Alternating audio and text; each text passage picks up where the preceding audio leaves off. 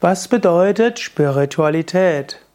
Spiritualität bedeutet, nach dem Göttlichen zu streben, die Gegenwart des Göttlichen erleben zu wollen und sein Leben danach auszurichten. Man kann Spiritualität finden in, bei, zum Beispiel in Ashrams, man kann Spiritualität finden in Kirchen, man kann Spiritualität finden unter Menschen, die in der Natur sind und sich mit der Natur verbinden. Spiritualität kann heißen, andere Menschen zu helfen und zu dienen aus Liebe heraus.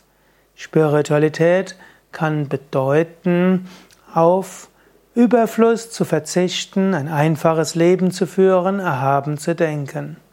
Spiritualität bedeutet sicherlich, spirituelle Praktiken zu machen, wie Meditation und andere.